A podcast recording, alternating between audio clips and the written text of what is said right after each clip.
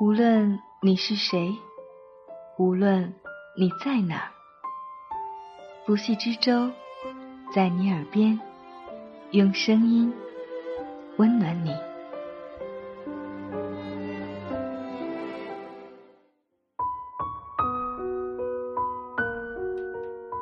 你好吗？这里是在你耳边，我是不系之舟，用美丽的文字、动人的故事，温暖你的耳朵。你也可以在微博艾特不息之舟的海洋与我联系。这一期节目，我们要同大家分享的文字来自尹维楚。我不恨你，但也不会原谅你。大学时候有一教授，七十几岁的老头子，风趣幽默，举止儒雅。临近毕业最后一堂课，他给我们讲了这样一个故事。刚参加工作的时候，他曾被一个学生诬告为反派，不但失去了工作，最后还被打断了一条腿。而刚结婚的妻子，也因为不堪忍受牵连，最后改嫁他人。后来经过平反，他拖着一条瘸腿再次登上讲台，往后终身未娶，将余生全部献给了教育事业。而当年那些学生，也一个个参加工作、结婚生子。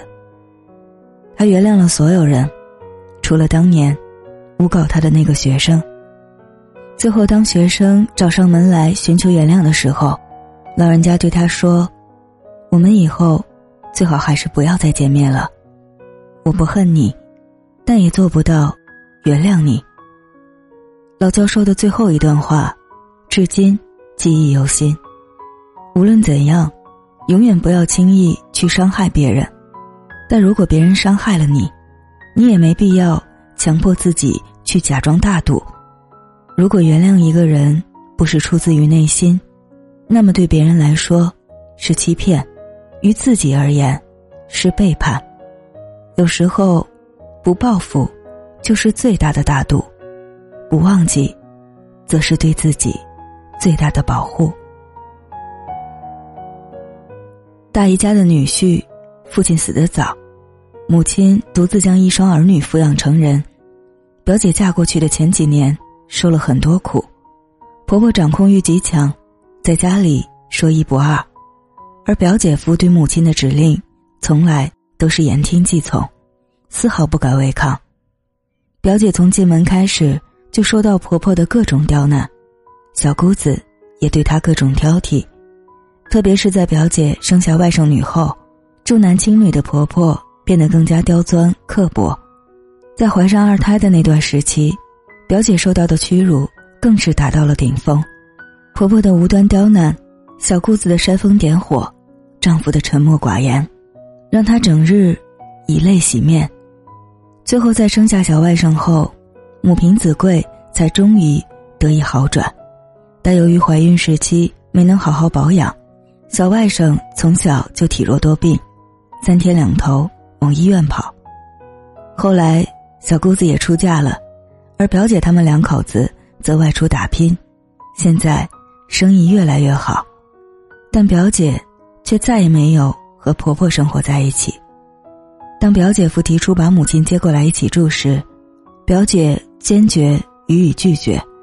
表姐夫那边很多亲戚都劝她大度一点，过去这么多年了，再怎样也是她的婆婆，而且现在日子也过得很好。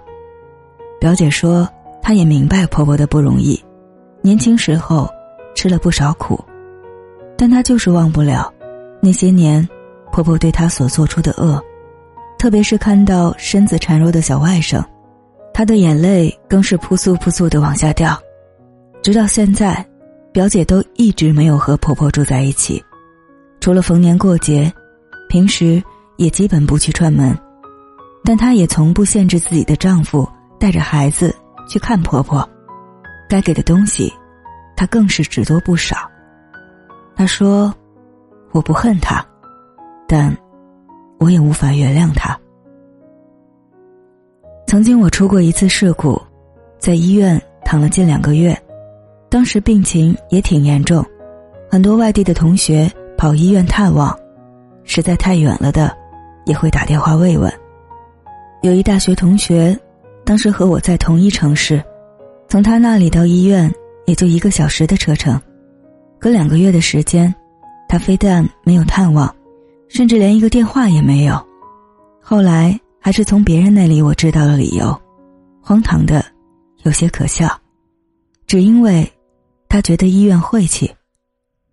同寝一年，同学四年，在学校的时候称兄道弟，毕业后参加工作，他和女友分手，大半夜给我电话，我二话不说就陪他聊到天亮，哪怕第二天在办公室打着呼噜，被领导训斥。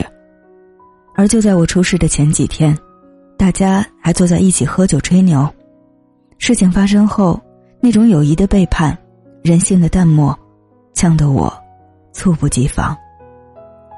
去年年底的时候，有好事者组织同学聚会，当时那同学也在场，全程我没有和他说过一句话。对于他的有意示好，我也是不咸不淡的，采取了冷处理。有人觉得我不够大度，甚至还有人说：“难道你还真就因为这件事情而对同学产生意见？”我说。我压根儿就犯不着有意见，因为以后再也不见。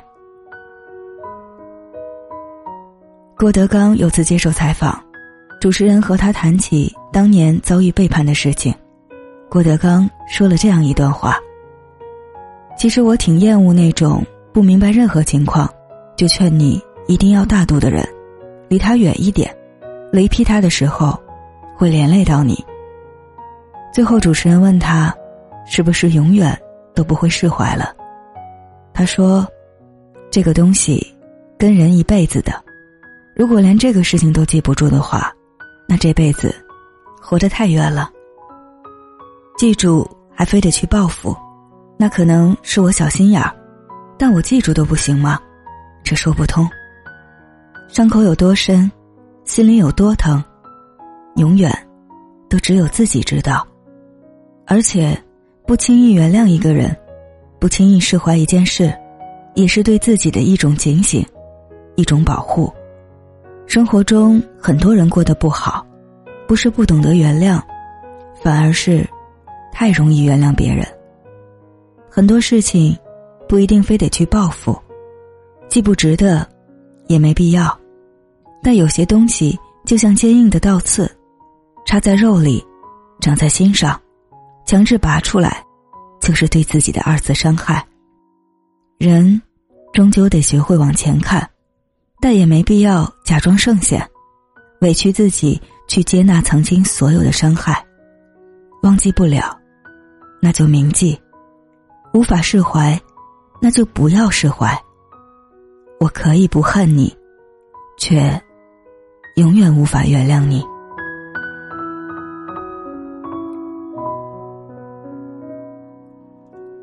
感谢尹为楚的这篇文字，也感谢你的用心聆听。欢迎在节目下方留言或微博“爱着不息之舟的海洋”与我联系。我们下期再见，晚安。